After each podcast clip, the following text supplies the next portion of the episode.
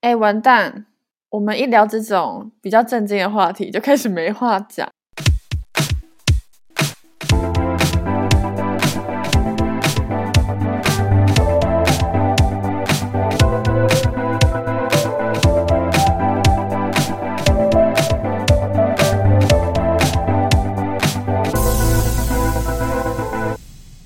大家好，我是 Kimi，我是 Harper，欢迎收听《城市思维生活指南》的第九集。想那么快干嘛？很快吗？好凶哦！因为我刚刚前一秒开录还在跟 Harper 说，现在是怎样？Podcast 留言都是你的粉丝是想怎样？我整个觉得不爽。哎，没有，我被迁怒了。好啦，那就麻烦各位多多去讲 Kimi 的好话喽。就是你也知道，我不幽默吗？你很幽默啊！没有，我跟你讲，我很多朋友其实都跑来跟我讲说，哎，Kimi 超好笑，然后想要跟我们一起出去唱歌、喝酒之类的，就 say no。你为什么要斩断我桃花线？是女的还是男的？男的，我帮你过滤。没有，因为我们先讲 Kimi 身高一七五，那我是觉得我那位朋友可能应该不太符合资格。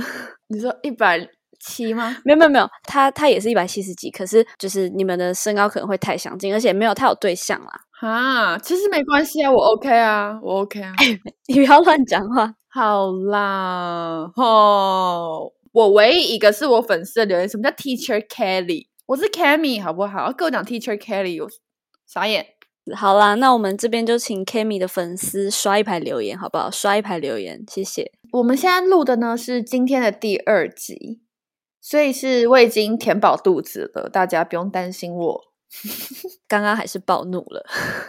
哎，我我跟你说，我跟你录完音之后，我马上下楼刻了一碗面，饿疯。然后刚刚又去买一杯。归记，我猜对了。但是你有去买珍珠燕麦奶拿铁吗？我还没啊，我想说我录完再去买，因为我刚刚就是有一些事情这样，所以我想说等我该做的事情全部都就都做到了一个程度之后，我再去喝我要喝的东西。好了，会给你打卡，好不好？你放心。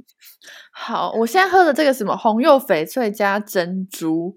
真的是只有一个月一次，我才能加珍珠，真的好好喝哦！赞，龟记它的珍珠是不是也很是好吃的嘛？超好吃，它是白玉珍珠哦。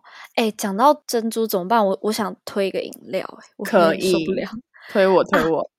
没有没有没有，我觉得是我自己爱喝，我觉得你不会喜欢喝。就是我其实超爱喝康拜的百香摇果乐，我觉得大家会觉得很 boring，可是本人就是超爱。而且这个源头，哎，这样又会牵扯到上一集。这个源头就是那时候 Seven 吧，就有在卖那种铝箔包，超难喝。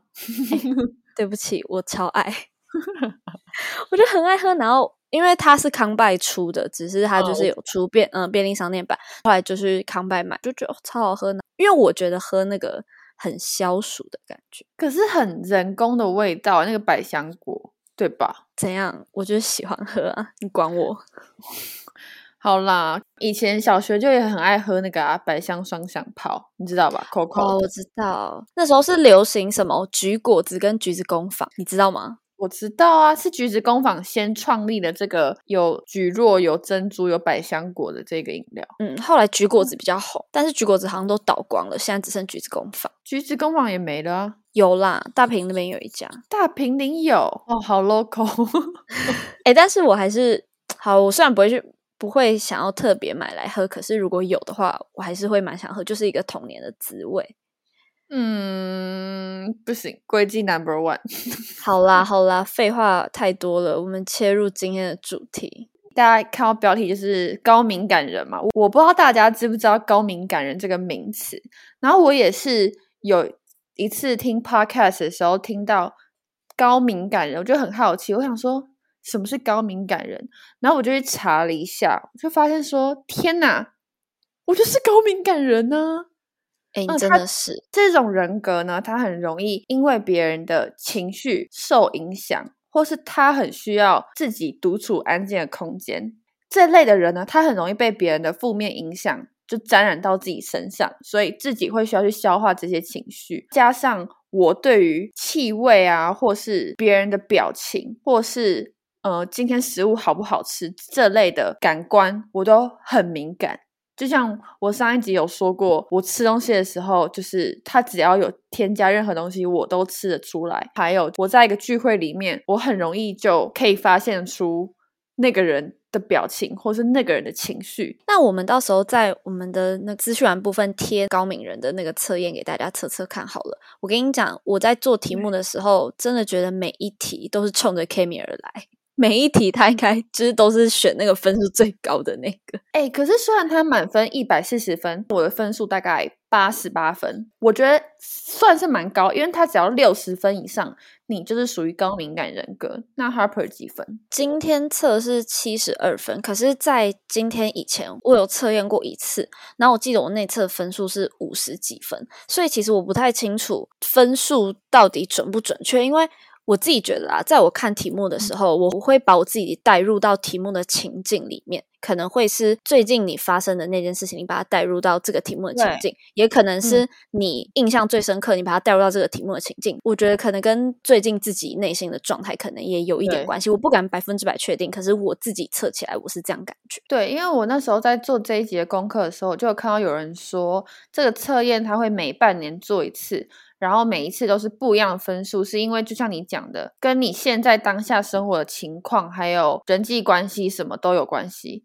反正我第一次做才六十八分，其实六十八分也算是高敏感人喽，只是属于中间值。但我今天测量是八十八分。我之前啊，其实我在还不知道这个东西的时候，我原本就已经自认为自己是一个很敏感的人了。但是直到我遇到了 Cammy。我觉得他真的是超高敏感人，因为我们很常在一个聚会，他就会突然这样，他就突然凑过来就说：“哎，不不不不不。”然后反正就跟我说，他觉得谁谁谁好像不开心，然后还是怎么样怎样，就是他他已经意识到别人的情绪，他可能也许是担心啊，或者是怎么样的，就是他就感受到这个气氛不是那么的好，但是我完全没有感觉，我就说没有，你想太多。然后他就是整个极度敏感，有蛮多次的经验是。真的有，只是我真的感受不到。然后 Kimi 就是马上他就会凑到凑过来我旁边，然后就告诉我这件事情。天哪，他真的是高敏感人。而且我讲的当下呢，我不是只是陈述这件事情，是我已经被影响到。我的情绪咯，就是我可能我当下他已经开始就是烦躁焦虑，对，因为我觉得高敏感人有一个特质，他会觉得是不是这件事情没有达到自己的标准，所以你让别人不开心。就我觉得这是高敏感人很重要的一个特质，是他会把所有责任都揽在自己身上。可是有些人如果碰到这种事情，他们会觉得说没有啊，这不是我的问题吧？他也不会因为别人的不开心。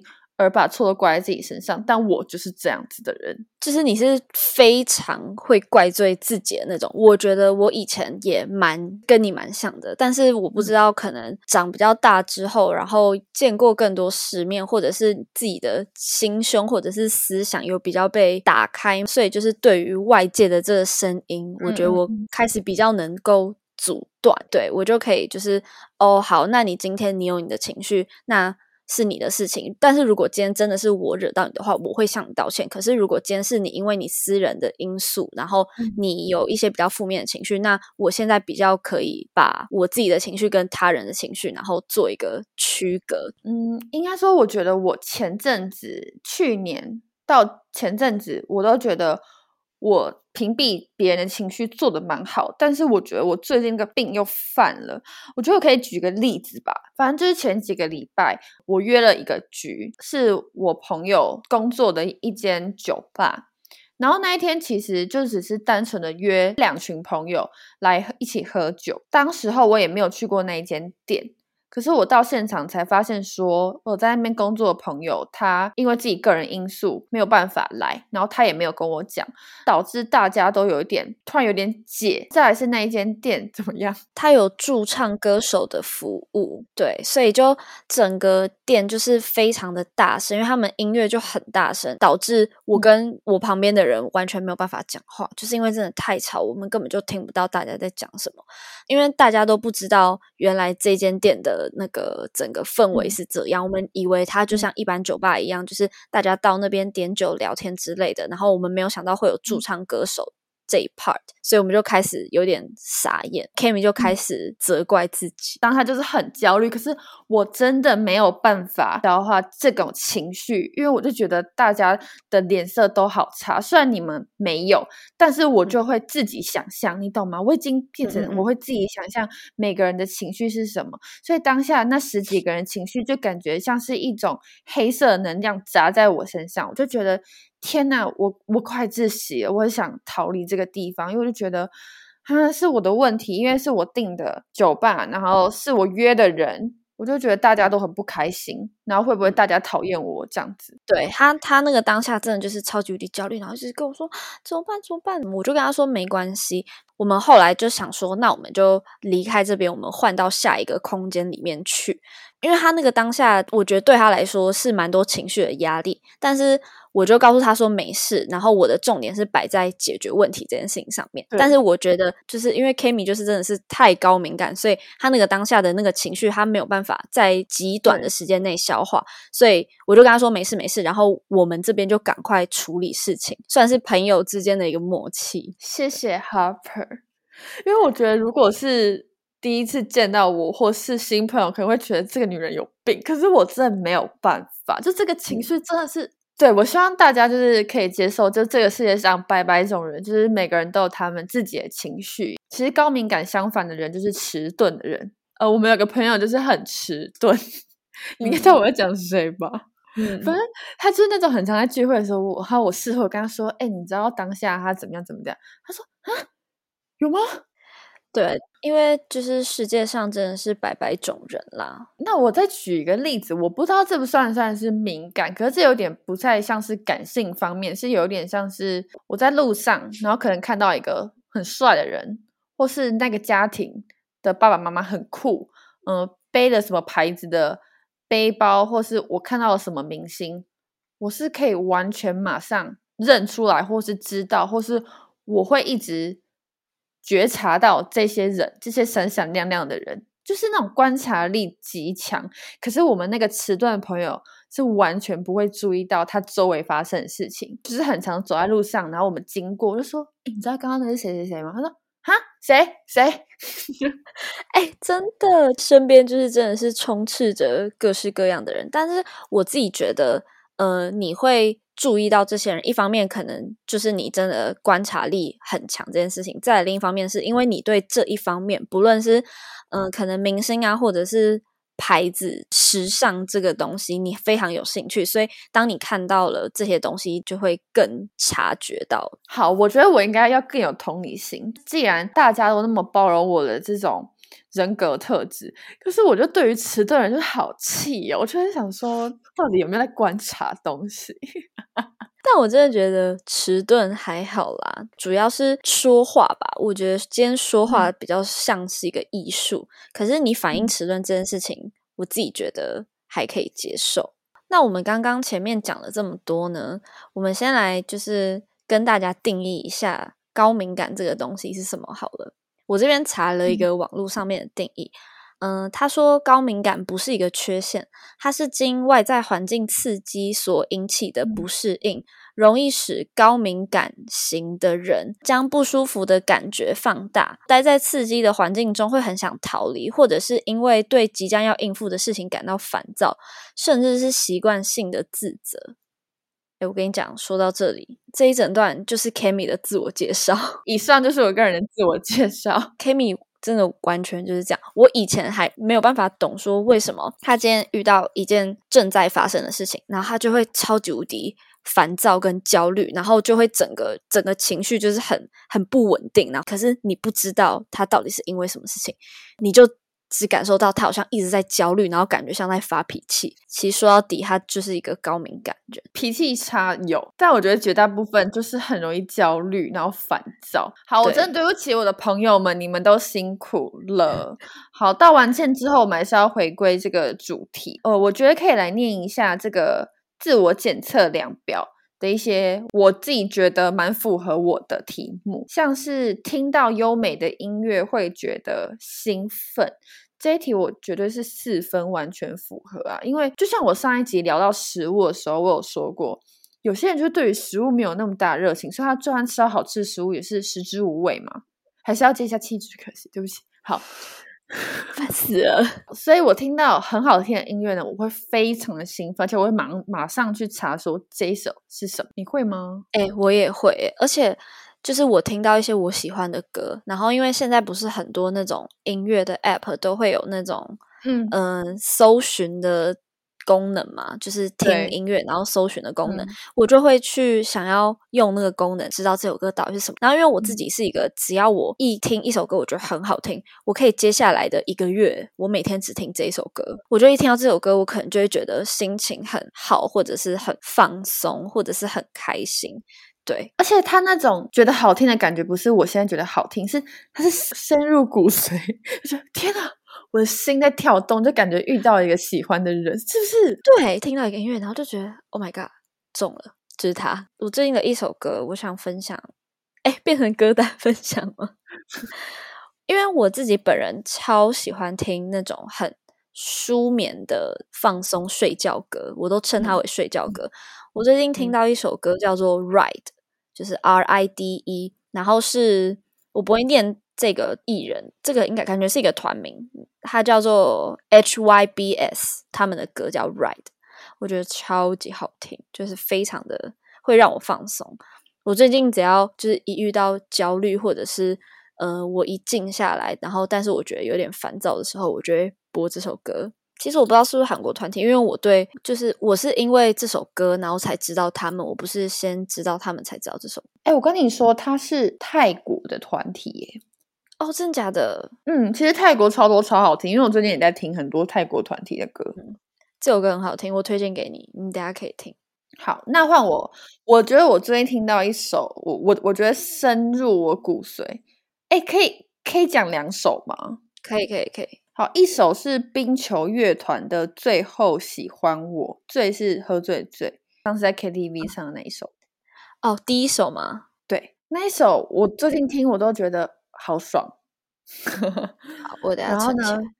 第二首是他红超久，这我是在最近才听，超底累，就是维利安的《如果可以》。这两首我觉得我很烦躁的时候，我听的时候，哦，完全抚平我那个烦躁的情绪。我没有想到《如果可以》会在你的歌单里面，对，你是没有想到，但是我 我真的吓到，你的脸可以不用那么惊恐吗？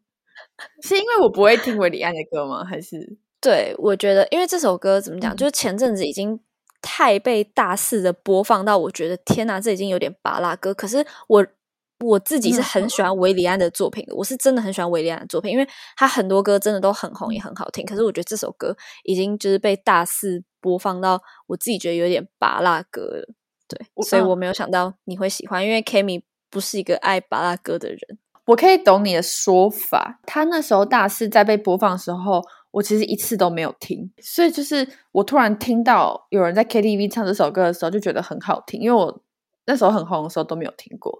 嗯，对对啊，这首歌其实是好听啦，只是因为那个时候真的太常在那种店家什么一直听到，我就觉得哦烦不烦？怎么又是这首歌？然后所以就会让我对这个歌有点就觉得啊，好，我已经不想再听到它了。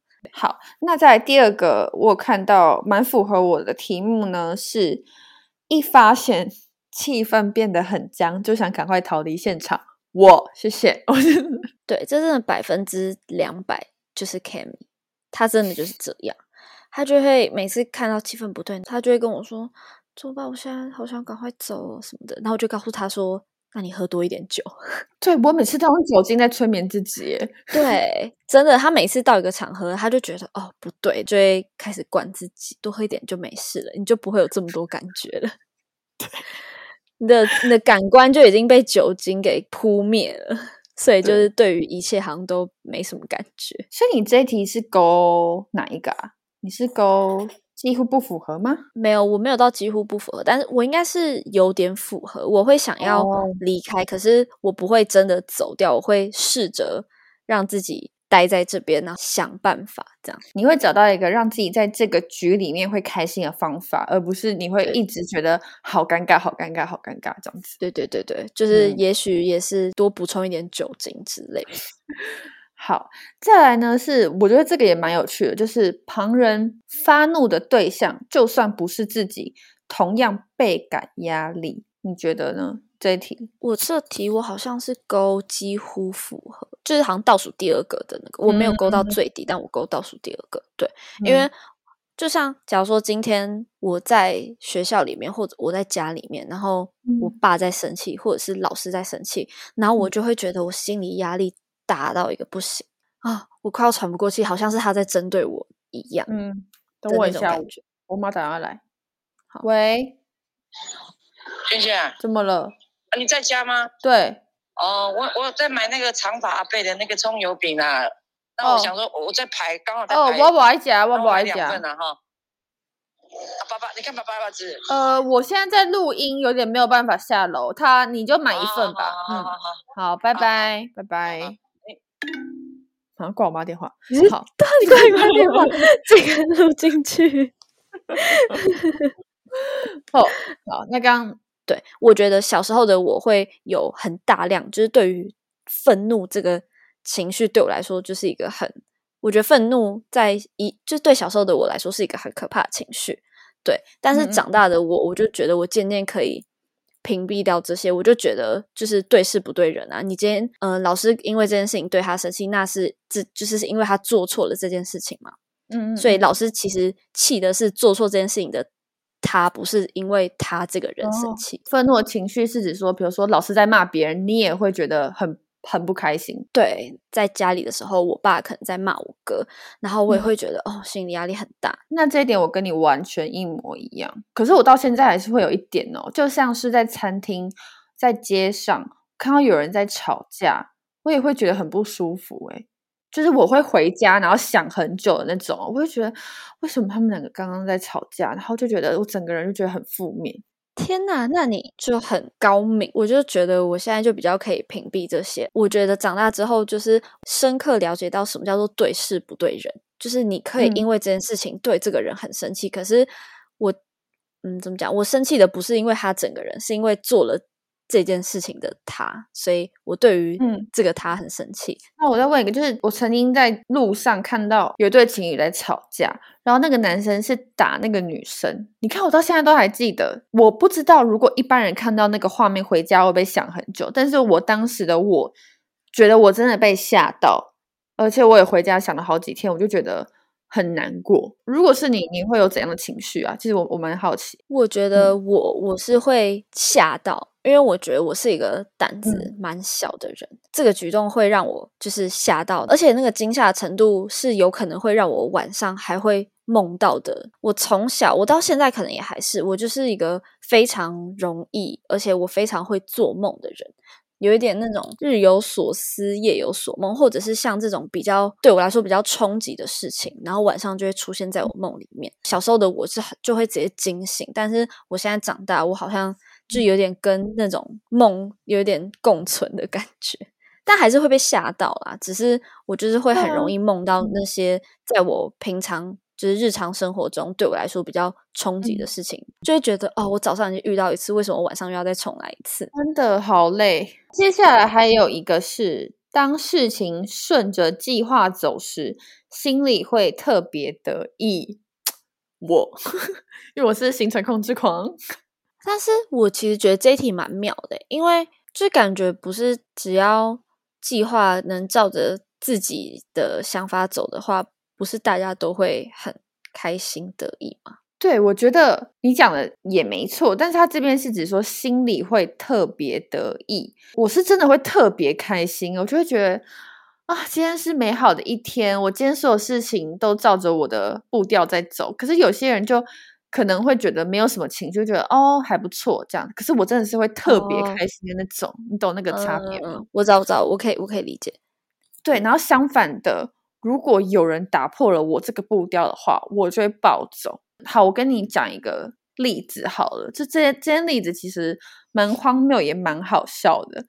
嗯，就是有一天我早上吧，我记得我就规划了两三件事情要做，而且我觉得那天天气很好，就想在家里做一些，嗯，比如说做个早餐啊之类很悠闲的事情。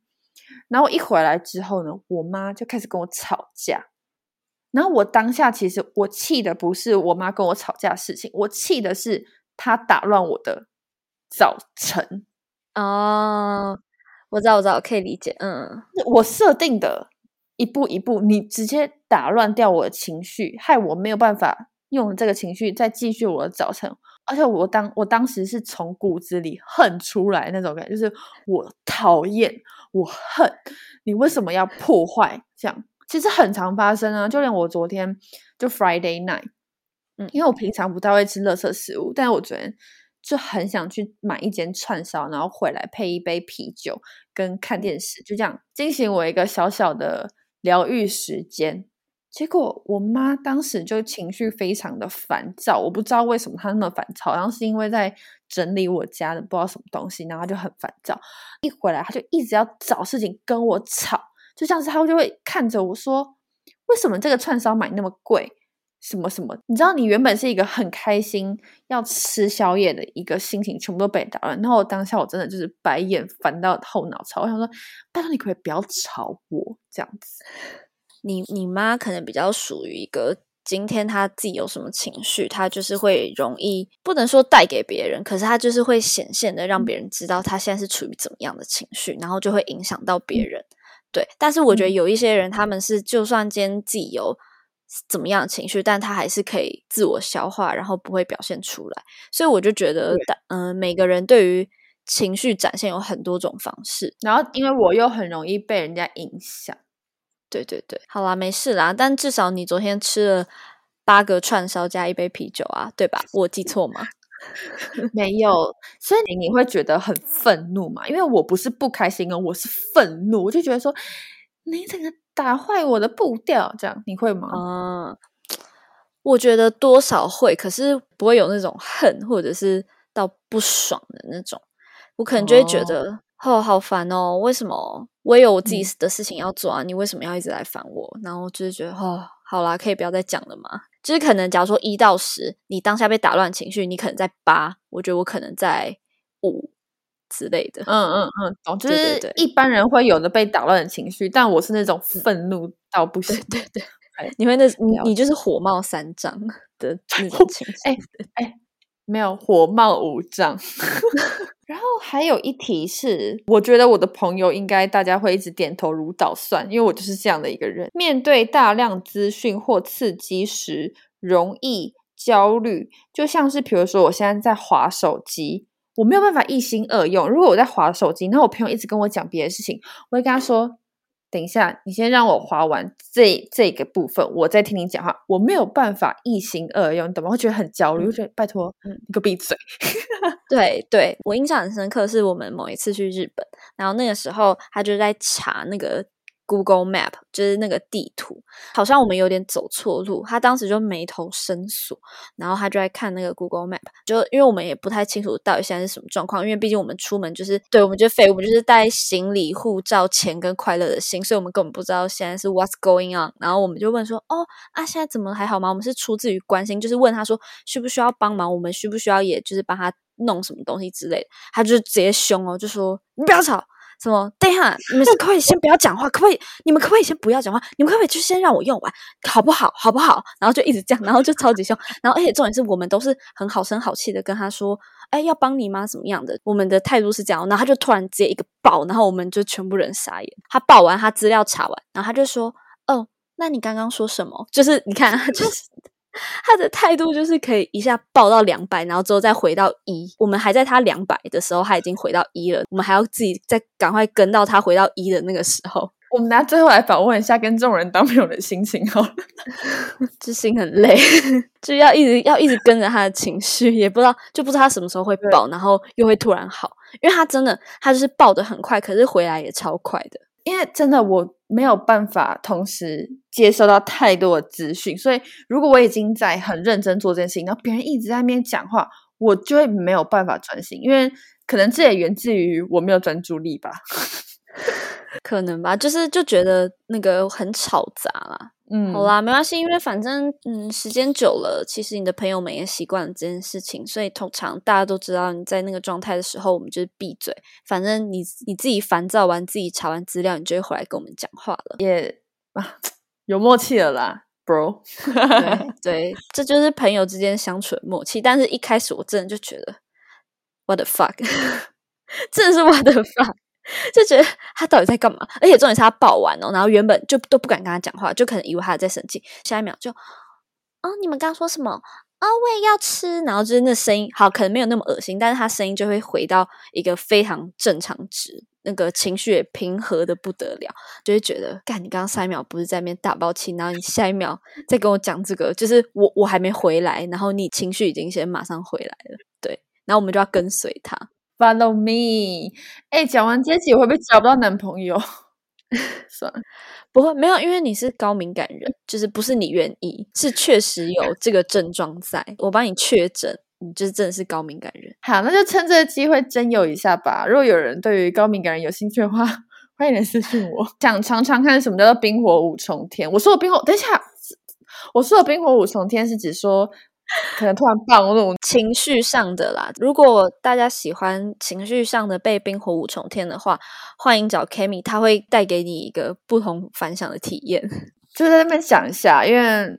就算你有多渣，但你长得很帅，我我都可以接受。你不要再自焚了，我拜托你，你真的不要这样。虽然我们不是到那种非常火红的，但是我们还是也是小小有听众的，所以我拜托你不要再这样子了。没，就是要承认自己是一个外貌协会。好哦，还没得到教训啊？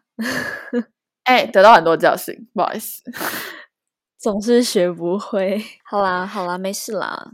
我们继续。哎，我看到留言说想要听我们爱情的故事，但是我觉得我跟 Harper 可以找时间聊一下我们小时候，真的是小时候那种纯到不行的互相喜欢，但长大后我们的感情都有点一塌糊涂，就有点不是很想讲。虽然是好听，但就不是很想讲，所以。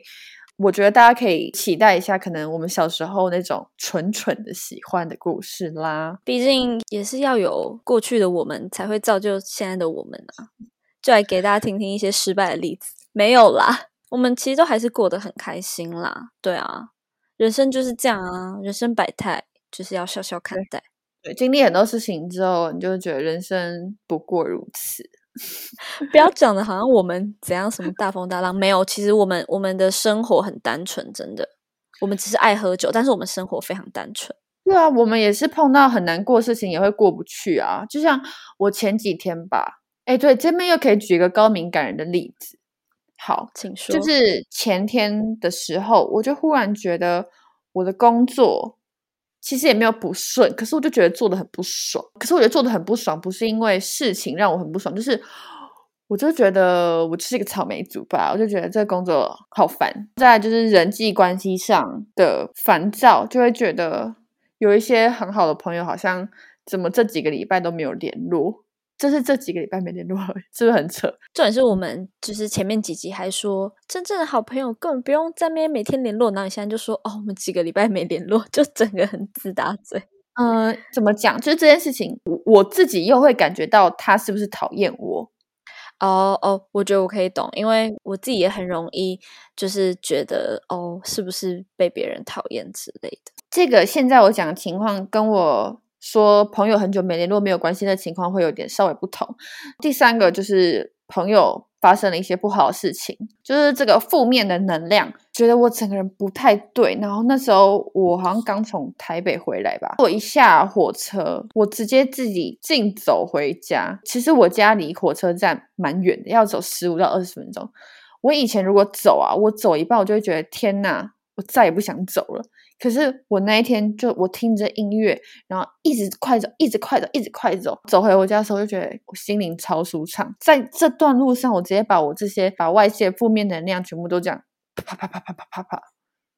所以我很推荐大家，如果心情不好的话，真的可以尝试看这个方法。因为其实这个在偶像剧里面超常见，就男主角很常带着难过的女主角说：“走吧，我们去跑步。”我当时就觉得这方法也太蠢了吧，很智障，根本就是想约会。哎，这方法超有用。我其实觉得自己一个人走在路上，然后听着音乐，而且我很喜欢音乐听很大声，因为我觉得自己会有一种与世隔绝的感觉，然后脑袋就一直在思考一些。你近期发生，然后让你比较烦躁或是焦虑的问题，你有时候想想想想，然后你可能会突然想通。但就算你没有嗯想通，我觉得怎么讲？我觉得你开始有在思考，就是面对它的嗯第一步，所以你一定会有所进展，就是至少内心会比较舒服。就其实很多事情你要认真去思考它，你如果一直逃避它，它那个后坐力超强，呃，它就会在某一天向你袭击而来。